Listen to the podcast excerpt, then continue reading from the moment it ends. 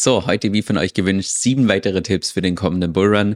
Auch alles Tipps, die mich persönlich schon einiges in Lehrgeld gekostet haben. Natürlich alles in der Hoffnung, dass du entsprechend daraus lernen kannst und meine Fehler nicht wiederholen musst.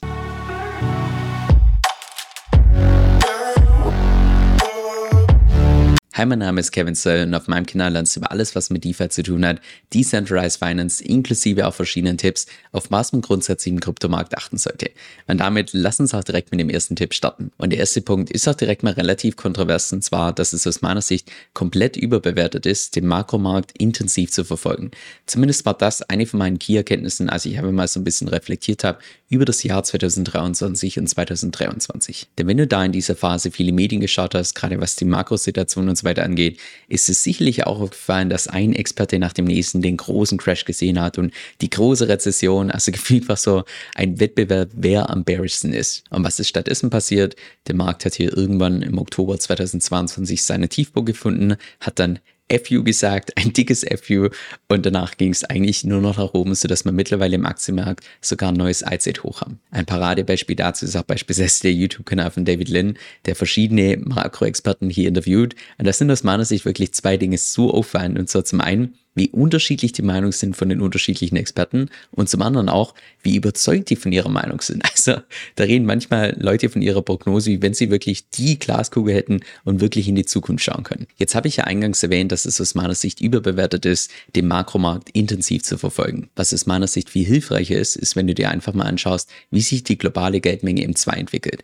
Und dann wirst du dann hier in dem Chart beispielsweise auch sehen, dass ganz zufälligerweise auch hier die Geldmenge im 2 im Oktober 2020 2022 seine Tiefpunkt gefunden hat, also ziemlich genau auch zu der Zeit, wo der Aktienmarkt seinen Tiefpunkt gefunden hat oder auch beispielsweise kurze Zeit später entsprechend der Kryptomarkt und dass es seither entsprechend wieder nach oben ging. Und wenn du das tust, dann hast du aus meiner Sicht nicht nur einen zuverlässigeren Indikator, sondern kannst du auch die komplette Noise hier sparen mit irgendwelchen vermeintlichen Experten.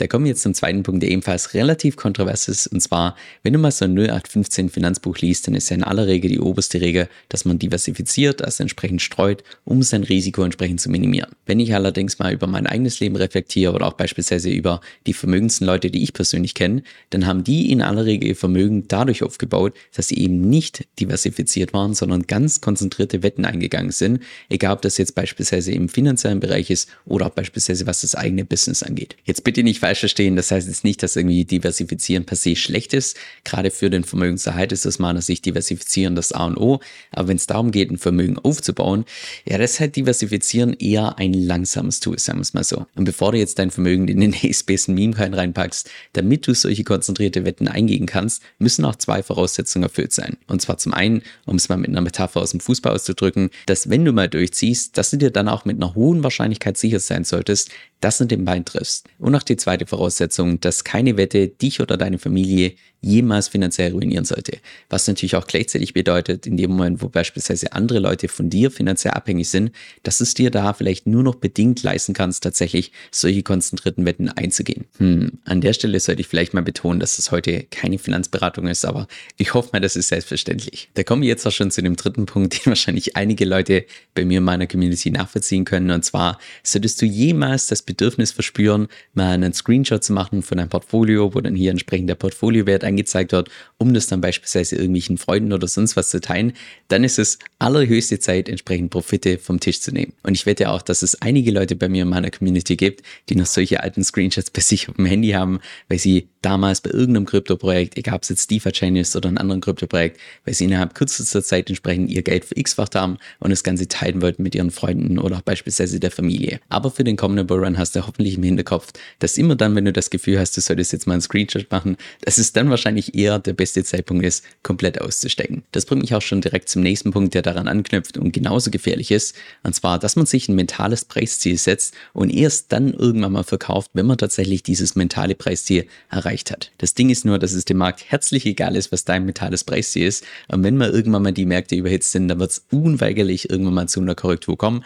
Völlig unabhängig davon, ob du dein mentales Preisziel entsprechend schon erreicht hast oder nicht. Und was ich zudem schon häufiger in der Praxis gesehen habe, ist, dass man hier dieses mentale Ziel irgendwann mal erreicht, das mentale Ziel dann allerdings noch höher setzt, also im Sinne von, ja, es könnte ja noch höher gehen. Also ich würde mal sagen, im Kryptomarkt der absolute Klassiker, wenn man einfach seine eigene Gier in einem Bullrun nicht unter Kontrolle hat. Da kommen wir schon zum fünften Punkt und zwar hast du, wenn du im Kryptomarkt schon etwas länger unterwegs bist, garantiert schon vom Hoddeln gehört, was ursprünglich daher kommt, dass sich jemand im Jahr 2013 hier in diesem Bitcoin Talk Forum entsprechend verschrieben hat und es dann, wie ganz typisch im Kryptomarkt, direkt zum Meme wurde. Für 99,99% aller Kryptoprojekte würde ich allerdings sagen, dass Hoden höchst riskant ist und in aller Regel nur dazu führt, dass du einfach irrationale Investmententscheidungen triffst, die vielleicht gut für die Community sind, allerdings nicht für deinen eigenen Geldbeutel. Die einzige Kryptowährung, bei der ich persönlich beispielsweise keine Bauchschmerzen hätte, jetzt beispielsweise einen Sparplan für Kinder entsprechend aufzusetzen, wäre Bitcoin, aber beispielsweise bei Ether, obwohl ich da genauso ein Fan davon bin, boah, da einen Sparplan über 10 oder 20 Jahre aufzusetzen,